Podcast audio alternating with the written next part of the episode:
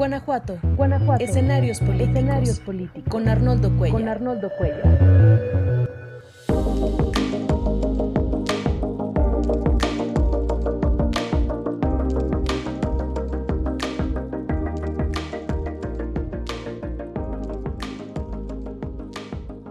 ¿Qué tal? Buenas noches. Muchas gracias a quienes ya se incorporaron desde muy puntualmente, desde las 9, un poco después, a esta transmisión de la videocolumna de los martes. Hoy 12 de julio de 2021. Soy perdón, de 2022. Soy Arnoldo Cuellar. Muchas gracias por acompañarnos y estar aquí. Eh, bueno, el tema que quiero abordar el día de hoy, hoy estaré solamente yo comentando, no tenemos entrevistas. Eh, quiero hacer una reflexión, compartirla con ustedes, escuchar también sus comentarios y escuchar sus puntos de vista y críticas, lo que ustedes quieran plantear aquí, sobre el tema que tenemos bastante normalizado es la palabra, iba a decir minimizado, pero creo que no, creo que a todos nos importa, pero pareciera ya que, que que forma parte de nuestro paisaje, el tema de la violencia en Guanajuato. Déjenme rápidamente correr algunos de los comentarios que ya llegaron. al licenciado Paulino Lorea Hernández, que además es especialista en este tema como penalista, abogado litigante. Muchísimas gracias por estar aquí ya. Fernando Revilla, gracias. Puntual, bueno, llegué cinco minutos tarde, casi no me suele ocurrir, pero conflictos con una computadora que no quedaba bien. Ya estamos por aquí, les agradezco la paciencia, muchísimas gracias. Bueno, Fernando Pedilla, sí me equivoqué cuando empezamos, pero ya, ya, las prisas y todo. Buenas noches también a Javier Esquivel, estaremos aquí eh, leyendo sus, comentarios y bueno, además de los saludos que mucho les agradezco, entrándole al tema, al tema que les quiero plantear el día de hoy. Han ocurrido varios eh, sucesos y muchas eh, reacciones políticas declaraciones de políticos en torno al tema que me hicieron plantear esto como un motivo de preocupación que hay que abordar el día de hoy. La, la, masacre que ocurrió este fin de semana en León no es cosa menor por todo el entorno, una fiesta infantil, fueron acribilladas familia, una familia entera.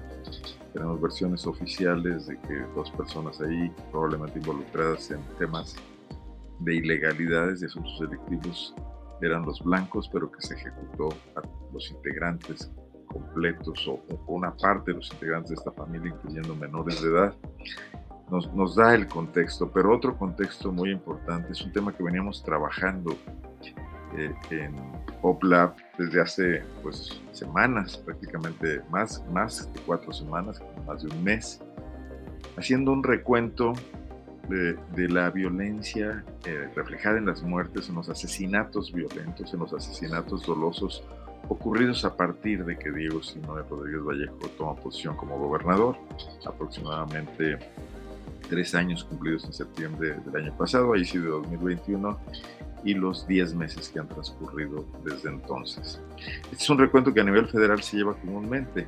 Hay un acumulado, el pico de violencia que ha venido subiendo en el país durante las administraciones de Felipe Calderón y Enrique Peña Nieto se mantiene en una especie de meseta que hace, al estar alto, que el sexenio de Andrés Manuel López Obrador sea en el que han ocurrido más muertes, si tomamos en cuenta las muertes por año, y que al concluir este sexenio se va a llevar el récord de todos los anteriores años. Algo parecido ocurre en Guanajuato. En Guanajuato no es tan antigua esta, este pico, este incremento de violencia, sino que eh, se presenta el fenómeno, el crecimiento notable a la mitad del gobierno de Miguel Márquez, mucho más recientemente que en el entorno federal.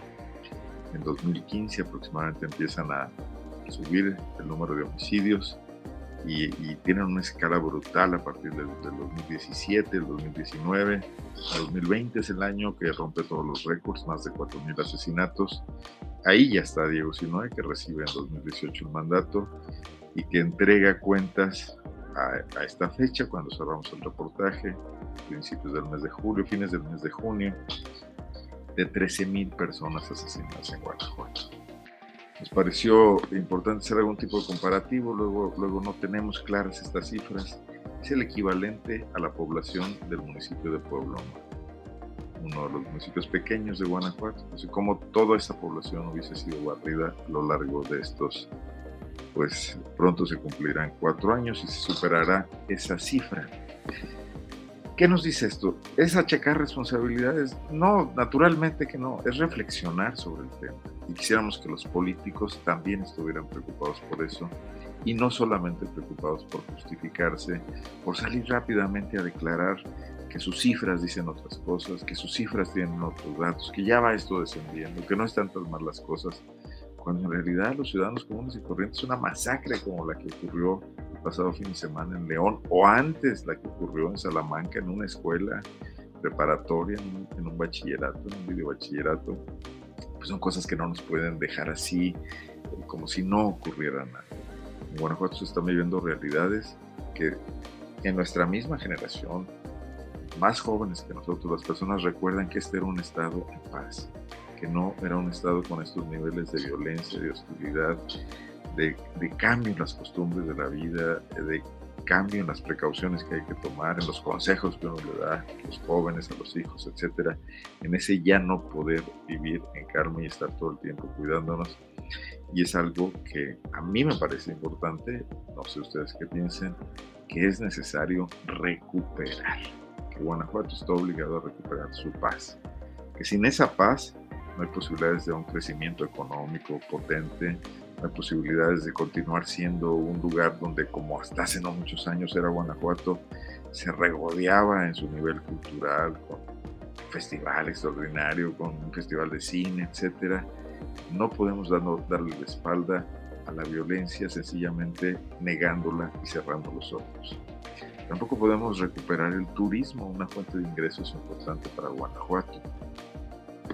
Muchísimas gracias por sus comentarios, por sus saludos. Un gusto tenerlos aquí. En estas videocolumnas ya dos veces por semana, martes y jueves. Sin detenerme en, saludarlos personalmente, les agradezco mucho a todos estar aquí. Frente este panorama ante el, que, ante el cual han surgido voces, momentos de la historia reciente de Guanajuato, de algunos empresarios, de asociaciones de la sociedad civil, universidades, organizaciones que han conformado observatorios ciudadanos, que han tratado de hacer recuentos, buscar patrones en la violencia que se vive, tratar de colaborar con las autoridades. En el sexenio de Miguel Márquez fue particularmente importante la participación empresarial, siempre mediada por el gobierno, pero aportaron recursos, se formaron fideicomisos en ciudades como León, no en todas, para tratar de apoyar el rescate de la, labor policial, de la integridad de los policías, de las policías limpias. Se creyó en la palabra del exgobernador Miguel Márquez de que la eh, atracción del ejército a Guanajuato a través de la policía militar en aquel momento podría ser una solución a esta violencia, cosa que ya desde aquel momento fue discutida, porque lo que no podamos resolver nosotros mismos difícilmente va a, va a poder resolverlo una fuerza externa que, que no tiene un arraigo en Guanajuato, que no conocen el terreno, que van a venir a pasearse por las calles como está pasando con la Guardia Nacional, con una presencia que intimida más a los ciudadanos que a los criminales, a juzgar por los resultados. Pero se decidió, se invirtieron recursos de municipios, del Estado, en, la construcción de zonas de vivienda, de cuarteles para atraer a la policía militar, algo que nunca ocurrió, de lo que nunca se dieron explicaciones. Eh, ya con la llegada de, la Guardia Nacional, ya en el sexenio de Andrés Manuel López Obrador y ya durante el gobierno de Diego Simón Rodríguez Vallejo, se dio esta fuerte presencia que hasta el momento no ha servido para atenuar eh, la pérdida de la paz que se vive en Guanajuato. Y si disminuyen mil homicidios en 2021, como quiere presumir el gobernador, bajar de los 4.000 a los 3.000 y fracción, quiero decirles que esto no devuelve la paz a Guanajuato.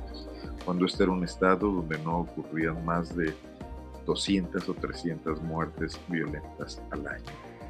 Naturalmente, las cosas han cambiado, el Estado ha cambiado mucho, es imposible pensar que se pudiera tener esos niveles, pero tampoco podemos aspirar a permanecer en la situación que se vive en la actualidad, donde no solo es el índice de muertes, que es un indicador, sino la presencia de grupos violentos que circulan libremente, grupos armados que circulan libremente por nuestras carreteras, por nuestras calles, en motocicletas, en vehículos, que pueden ejecutar estos atentados casi con total impunidad, donde además no tenemos la menor información por parte de, en este caso, la Fiscalía del Estado, de cómo se está atendiendo esta dinámica de asesinatos. Si en verdad los que son detenidos, presentados en, redes sociales, en tweets, en boletines demasiado escuetos, juzgados en audiencias a las que no tiene acceso la prensa, son en realidad los responsables de los homicidios que se les están achacando. Si se está juzgando a las personas correctas, si ya no están en la calle los autores de esos asesinatos y si están purgando las condenas que deberían de ser y están ya eh, fuera de la posibilidad de continuar ejerciendo esta violencia. Realmente no lo sabemos. Tenemos cifras alegres por un lado y por otro lado una realidad que persiste con una gran carga de violencia. Sabemos además lo que es preocupante, que intervienen cada vez personas más jóvenes en estos actos violentos, lo cual les permite ni siquiera ser imputadas porque se acogen a los beneficios de, la ley, de las leyes que nos hemos dado y que se los otorgan por ser menores de edad.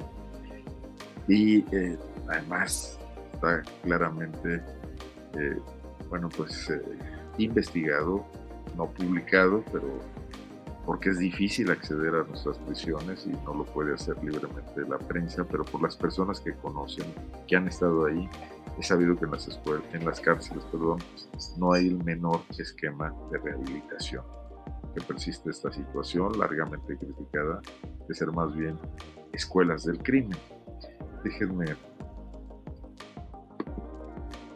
retomar algunos de sus comentarios. ¿Se requiere en Guanajuato algo similar a las noches de Jaguar de Campeche? Bueno, no, no creo, porque allá es la gobernadora de Campeche actuando contra básicamente el gobierno anterior, sin ejercer justicia, por lo menos no hasta ahora, y exhibiendo una pornomiseria en estos audios que lo único que hacen es pues decirnos lo que ya sabemos, la, profunda podredumbre de nuestra clase política sin que haya ninguna consecuencia, por lo menos hasta el momento. Bien lo dice el maestro Bernardo León, es una cantidad mínima la de los delincuentes en comparación con la población guanajuatense, es lo que tratamos la semana pasada y es correcto.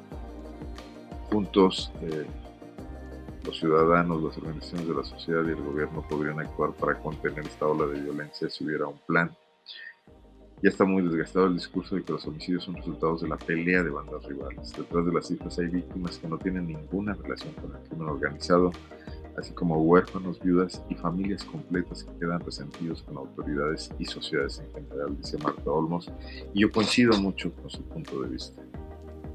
Bueno, frente a este tema, frente a este recuento enorme de violencia que la autoridad se resiste a, a ver de frente, a hablarnos con la verdad al resto de los ciudadanos y a plantear la generación de un plan del que entendemos perfectamente que ellos no tengan todos los hilos y que requieran de la participación completa de la sociedad, pero de una sociedad que reciba información para poder participar y que sea tratada como adulta y no con este, esta obviedad de querer simplemente barrer debajo de la alfombra lo que no se quiere ver, la suciedad que no se quiere afrontar y que no se quiere limpiar. En esta semana, y después del multi-homicidio ocurrido en León, esta colonia Santa María de Cementos, eh, eh, vimos cómo, cómo se comportaron los políticos en general. El gobernador mandó un poco tardíamente una condolencia por redes sociales y después no se volvió a referir al tema. Eh, más tarde, la alcaldesa de León, también con notable retraso, envió otro tuit solidarizándose con las víctimas, todo en redes sociales, esto el mismo domingo en el transcurso del domingo. El lunes pudimos escuchar a la vocera de seguridad del Estado, a la que su cargo es comisionada de seguridad, no recuerdo exactamente el cargo, un cargo periférico en torno al tema de la seguridad, donde más bien se, se hace la negociación de las partidas de subsidios federales para las policías municipales. Comisionada Estatal de Seguridad, creo que es el nombre, Sofía Webb. Esta funcionaria que fue improvisada por Diego Sinoe como un intento de contrarrestar lo que el gobernador llamaba la mala prensa de Carlos Amarrita, el fiscal, y de Álvaro Cabeza de Vaca, el secretario de Seguridad, o sea, tratando de subsidiar su incapacidad de comunicarse con la sociedad y su irresponsabilidad de ejercer una gestión opaca de la administración de la justicia y de la prevención, donde tampoco se logró y fue un gran fracaso de Sofía Webb como vocera, sencillamente porque fue bloqueada y fue boicoteada por estos funcionarios que así desobedecieron flagrantemente el plan de las instrucciones de Diego Sinue. Y ahora movida a este nuevo cargo de comisionada de seguridad, donde sigue ejerciendo de vocera y dando explicaciones sobre lo que ella cree que está ocurriendo con informaciones a medias, y nos vino a decir, eh, la grabación está en varios lugares, en las redes sociales y está también en medios de comunicación, básicamente que dos de los asesinados, lo que les decía al principio en Santa María de Cementos, eran personas involucradas en temas delictivos. Y tomando esto como una justificación, sin justificarlo flagrantemente, pero al final del día y al final de escucharlo se queda con la sensación que se está dando a sí misma y quiere transmitir a la sociedad una justificación de que estas cosas ocurren porque las personas se involucran en el crimen. Mi pregunta es si estas personas están involucradas en el crimen, si lo sabe el aparato de seguridad del Estado, si rápidamente las identificó, si tienen antecedentes, ¿por qué no estaban detenidas? ¿Por qué estaban en libertad? ¿De qué magnitud son estas ilegalidades, estas violaciones legales que han cometido? ¿Es tráfico de drogas? ¿Son homicidios?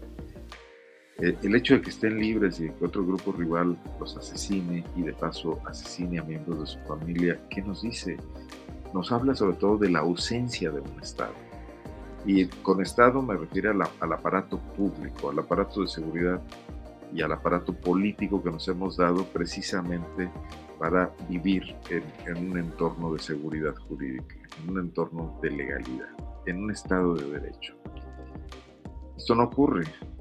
La, guerra que está eh, aconteciendo en las calles ocurre en ausencia de este Estado. Y el Estado llega tarde, mal, simplemente a tratar de lavarse las manos y de justificarse.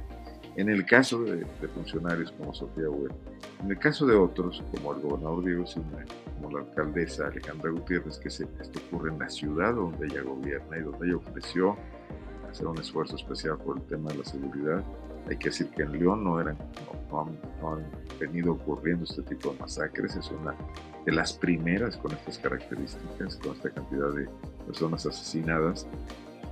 Pues también nos habla de que eh, están sencillamente huyéndole a la realidad, evitando hacerse cargo de una de las responsabilidades que les marca claramente la Constitución que dijeron protestar, que protestaron y dijeron que iban a hacer guardar, y eh, inclinándose sencillamente al tema de tratar de dar noticias gratas a la sociedad y no enfrentarse a los problemas graves. Yo he dicho muchas veces que si funcionarios como Diego Sinoé les hubiese tocado enfrentar circunstancias como una guerra, como lo que está pasando en Ucrania, donde un político que era cómico está afrontando con, con una gran valentía, no sé si con certeza y con inteligencia la situación de guerra, o el viejo caso que todos hemos visto en películas y en novelas y en libros de historia de Winston Churchill, la decisión de hablarle a la gente con claridad sobre los peligros que está enfrentando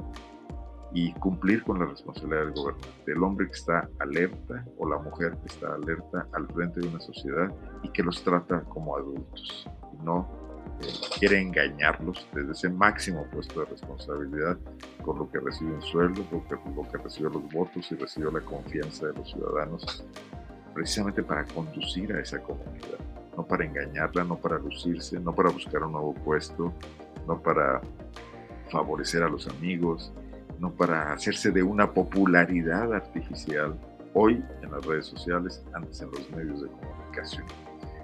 Reviso también. Ay, hay muchos comentarios, perdón, voy a revisar un poco.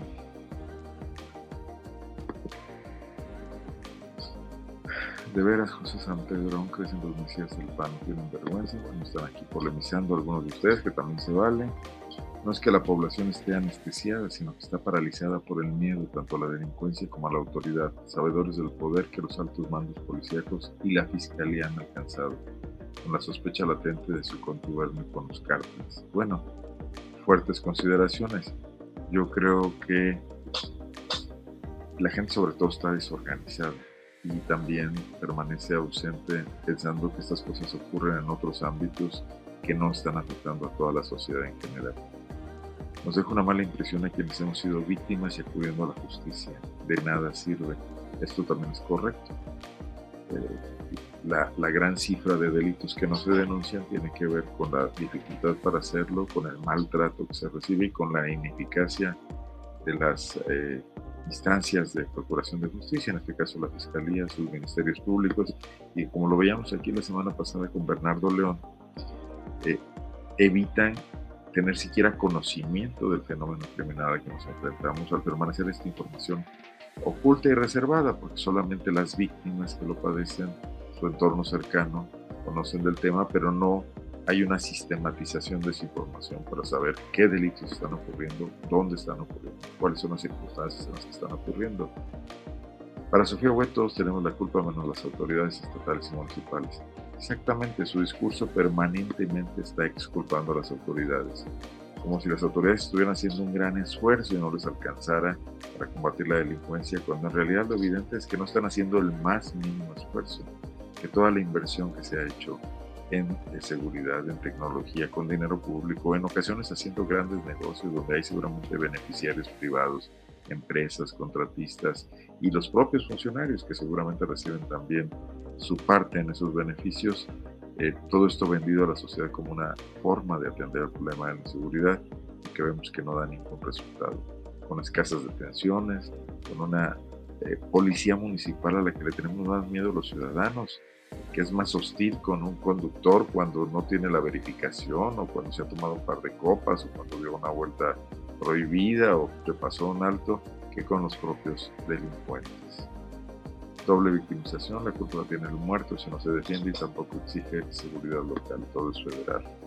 Sí, cuando Sofía Wed asegura que estas personas mueren por andar en malos pasos, de alguna manera al parecer está justificando una especie de pena de muerte informal, pero además una pena de muerte que no ejecuta el, el Estado, sino que ejecutan particulares, lo cual en ningún caso está eh, ni permitido ni tiene la menor lógica para eh, ni, nada que ver con el Estado de Derecho y la prevalecencia de un Estado de Derecho. Y ahí tenemos ya dobles delitos las personas que delinquieron y que fueron asesinadas por enfrentar a bandas rivales y los individuos que los ultimaron. Ninguno de los dos está esclarecido y ninguno de los dos está sancionado por el Estado. No quiero herir susceptibilidades, pero no se hace nada porque se afectan intereses de los grandes poderosos.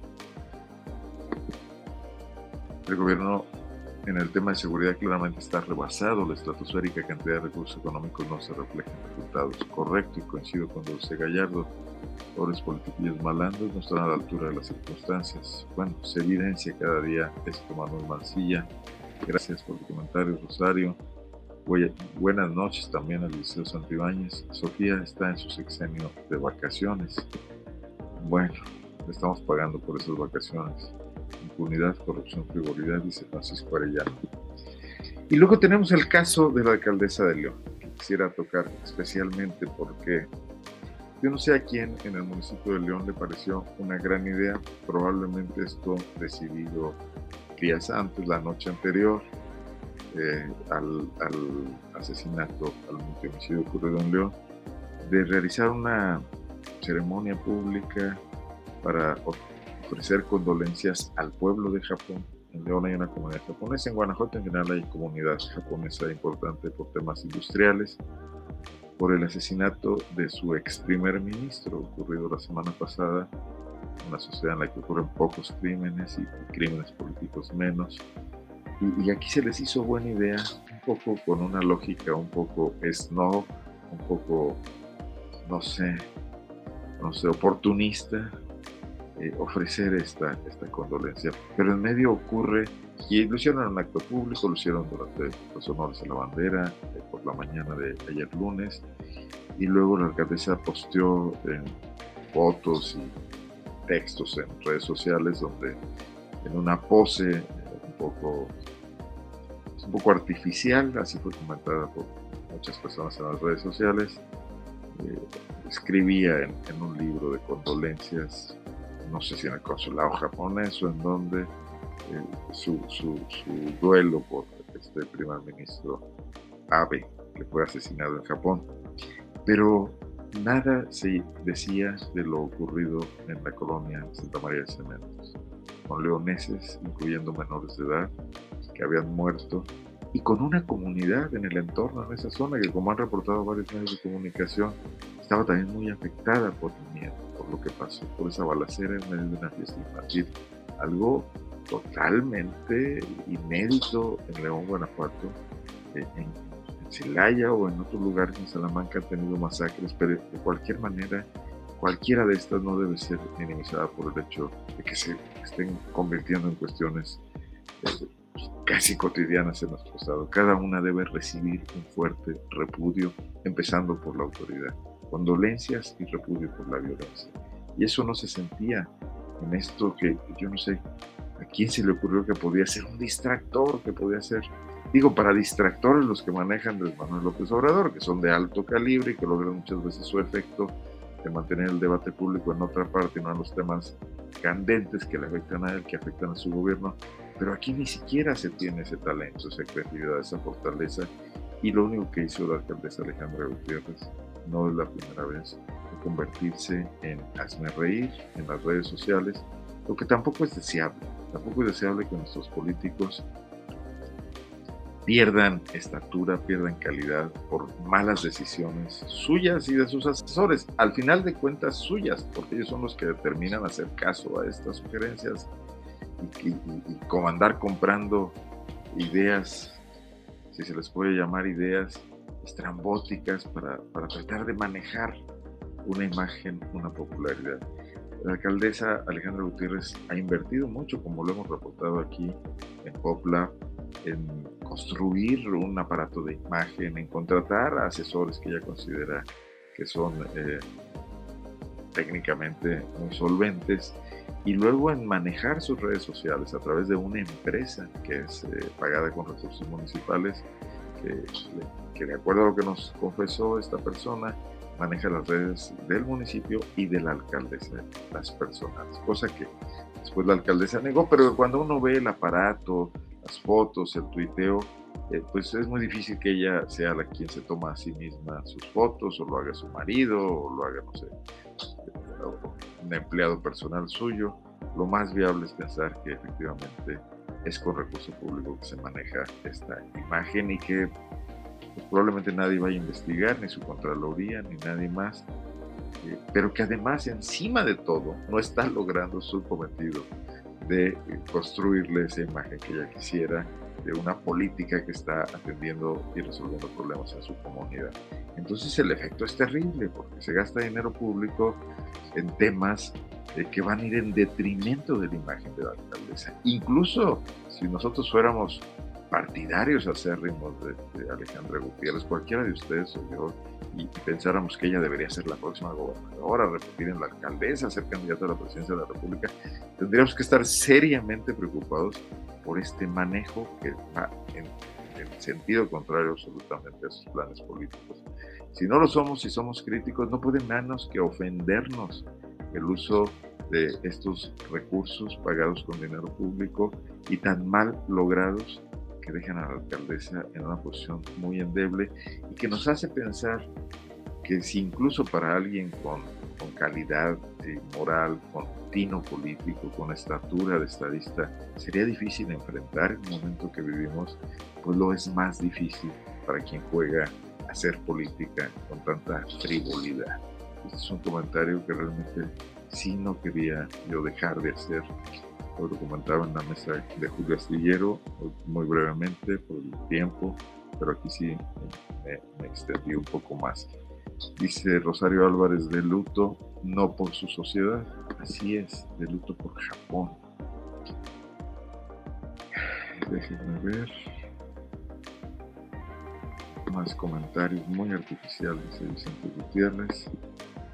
Bueno, así se dijo en las redes sociales ampliamente, incluso eh, comunicadores que normalmente no son tan críticos de la alcaldesa, no son en absoluto críticos, se dieron vuelo en las redes sociales exhibiendo eh, la clase de, ocurrencia que ha sido esto.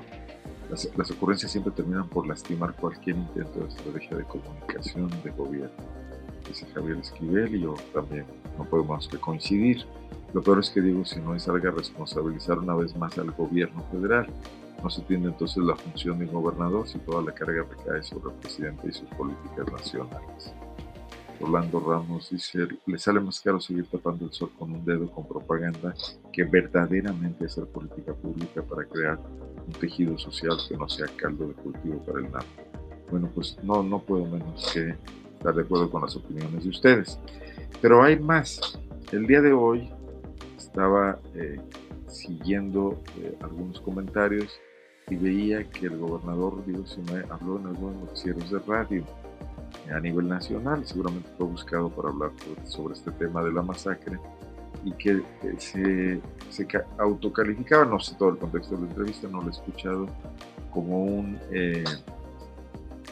optimista y redento de que las cosas pueden mejorar. Bueno, no está mal, no está mal que un político sea optimista. Lo que debería ocurrir es que ese optimismo se debería traducir en efectos prácticos de una política pública que, que se enderece a dar resultados. El optimismo por sí mismo, digo, si no se va un poco más de dos años, un poco más de un año estaremos envueltos entre campañas y campañas y el gobernador diluyendo ya su capacidad de maniobra política. ¿Y dónde queda ese optimismo? Quizás el optimismo nada se reduce a pensar que ya esto se va a acabar y que va a abandonar esa responsabilidad, se le va a encargar a otro. Eh, su actitud de no abordar los temas directamente, este, esta cuestión que aquí se comenta en el chat de responsabilizar al gobierno federal, cuando lo que debería proceder sería sentarse con el gobierno federal y obligar al gobierno federal, forzar, pedir, exigir una política conjunta, una política corresponsable donde también se involucra los ayuntamientos en una dinámica de establecer metas y de irlas cumpliendo con parámetros y, protocolos que ya existen, que han sido aplicados en otras sociedades para tratar de atender la enorme problemática social y tratar de contrarrestar la proclividad que se surge a la violencia en, sociedades desiguales, en sociedades donde hay eh, grupos criminales organizados, donde hay problemas como el mercado de drogas, el mercado de combustible ilegal, etcétera. Ahí es donde tendríamos que ver estos pasos. Y de esa estrategia, estrategia perdón, tendrían que formar parte el secretario de Seguridad, que parece un poder autónomo, que actúa por su cuenta, que no hace caso de nadie, que ahorita anda por todo el Estado reuniéndose con grupos empresariales, pero que no se le ve en una mesa sentado junto con el fiscal, con los alcaldes, con el gobernador, estableciendo compromisos. Y desde luego el fiscal, el fiscal Carlos Amarripa, también tendría que decirnos qué está pasando en su dependencia, donde se registra un altísimo nivel de rotación de personal, donde los ministerios públicos expertos dejan de serlo de la noche a la mañana porque no aguantan el ambiente, porque se van a litigar, porque prefieren estar fuera y hay que estar constantemente renovando con cuadros nuevos y capacitando y generando una gran incompetencia. Eh, es ahí donde no vemos eso. La alcaldesa también presionando para que sean mejor atendidos estos casos, la alcaldesa haciéndose cargo de que su secretario de seguridad puede estar fallando, llamándole la atención, haciendo un cambio, lo heredó de Héctor López Santillana, no lo designó ella. Se tiene la clara idea, la clara noción de que se lo impuso el gobernador Diego Rodríguez Valle, como se lo había impuesto antes a Héctor López Santillana, que no responde a sus indicaciones, a sus intereses. Entonces tenemos demasiados poderes autónomos. Tenemos el gobierno federal, por un lado, actuando por su cuenta, con sus intereses, con su proclividad a eh, utilizar el ejército, la Guardia Nacional, etcétera, que no se involucran directamente en el combate al crimen organizado, sino que hacen estos patrullajes pseudo disuasivos que no están funcionando. Tenemos a la Fiscalía General de la República, autónoma, dependiente del fiscal Gertz Manero, en Guanajuato tiene apenas un encargado de despacho, que tiene escaso personal. Y donde hay serias eh, denuncias de corrupción de ese personal. Tenemos al fiscal Carlos Amarripa, fiscal estatal autónomo que no rinde cuentas, que es dueño de un gran aparato público de fuerzas especiales de reacción, cuando una fiscalía no tendría por qué tener policías, eh, que tiene estas fiscalías anticorrupción y, para atender eh, casos de, de, género, etcétera, pero que todas juntas no se ve que están dando resultados. La violencia contra la mujeres en Guanajuato también sigue alta. La corrupción, bueno, pues que, se, parece que la única que persiguen es a Bárbara Botello y que ningún funcionario, mucho menos un panista, va a pasar nunca por esa fiscalía anticorrupción. Y tenemos a Alvar Cabeza de Vaca, que aunque forma parte del gabinete de Diego Sinoe, parece entenderse mucho mejor con el fiscal autónomo. Y luego a los alcaldes, a las alcaldesas, cada uno por su lado, con su plan. En Irapuato, la alcaldesa Lorena Alfaro, con una policía pues, descabezada, donde han venido ocurriendo paros de policías, asesinatos de policías, tres cambios ya de secretario de Seguridad en menos de un año, y bueno, la, la violencia inusitada que se desató contra una manifestación de feministas después de que no se pudo, no se supo, mejor dicho, contener eh, los excesos que en esta manifestación se cometieron, dañando también el patrimonio municipal. Todo envuelto en eh, una gran ola de incompetencia en general. Dicen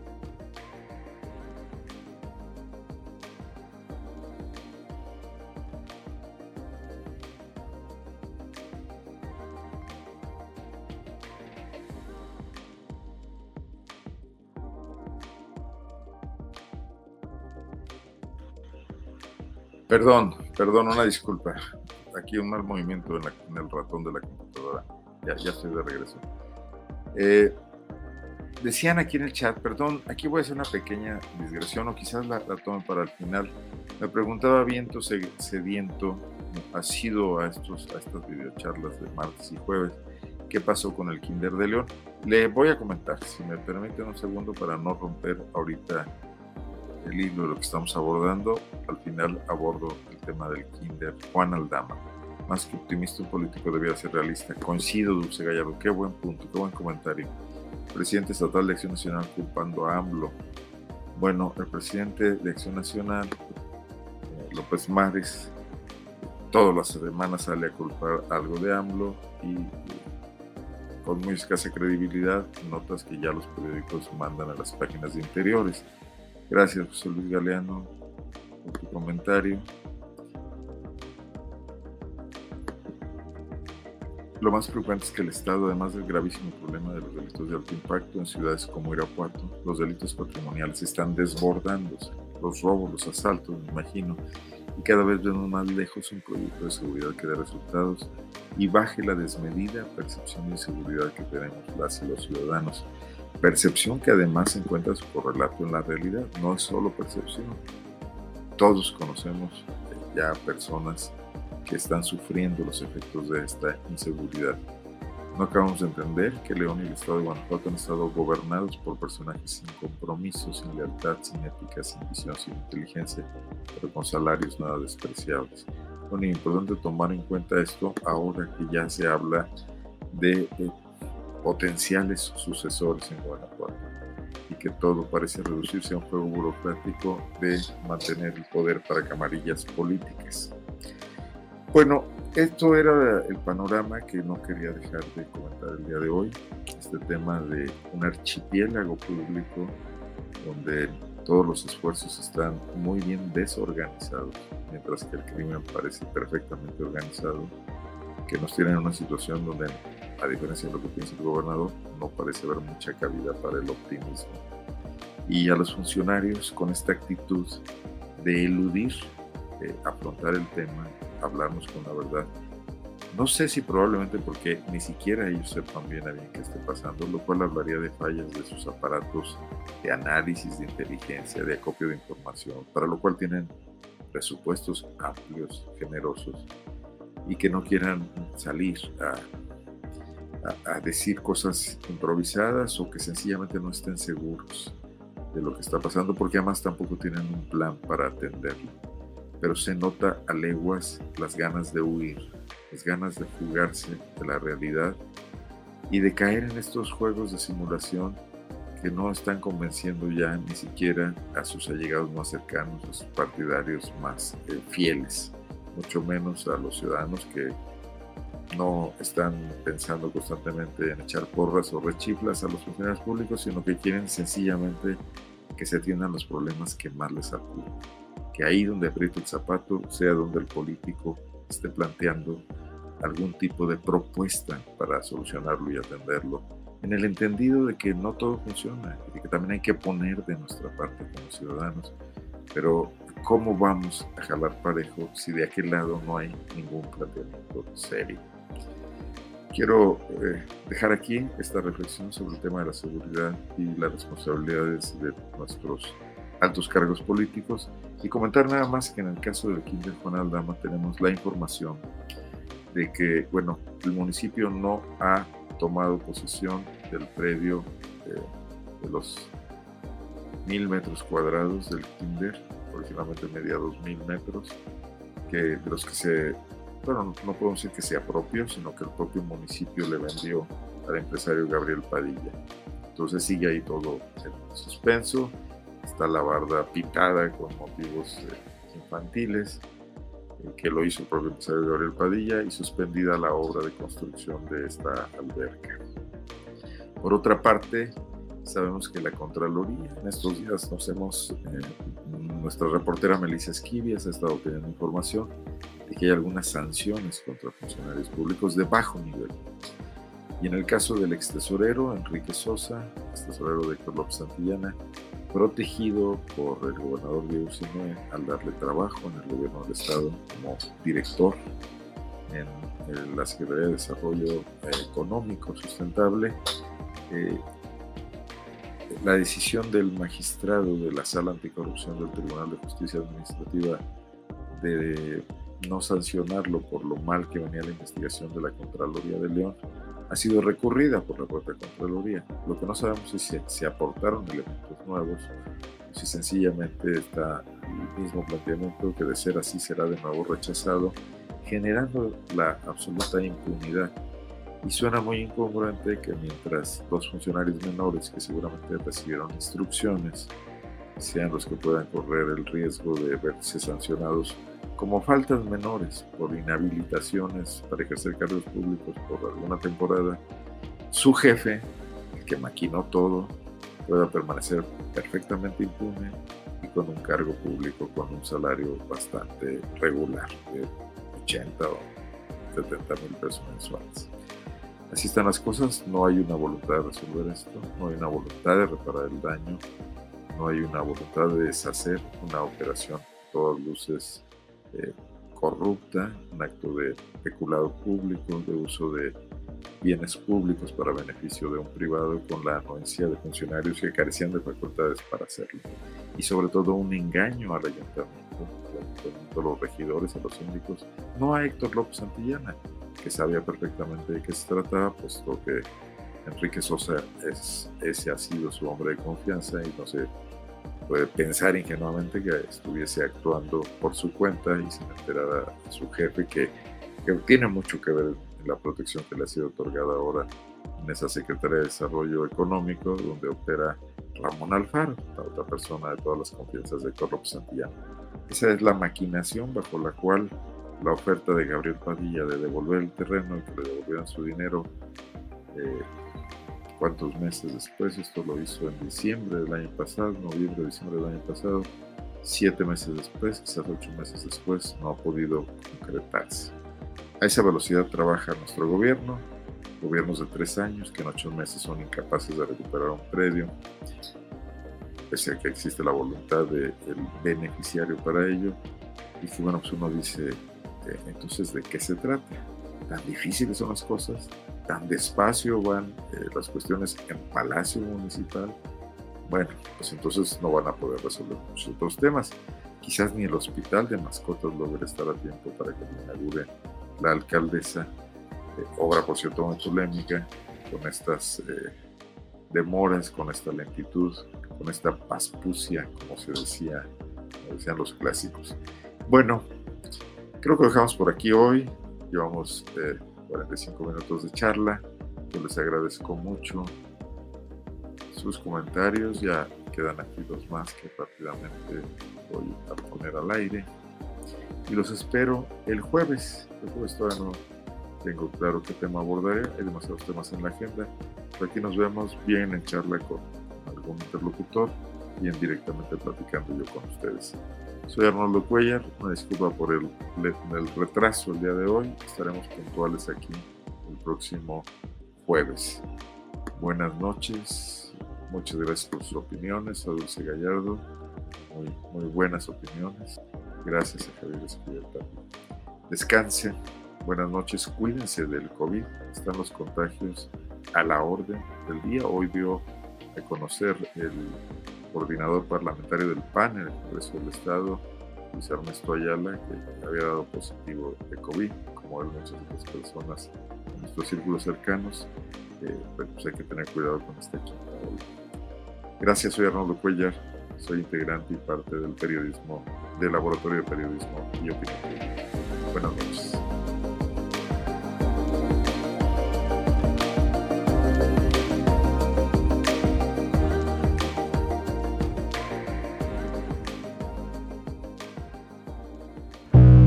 Guanajuato. Guanajuato. Escenarios políticos. Escenarios políticos. Con Arnoldo Cuellar. Con Arnoldo Cuellar.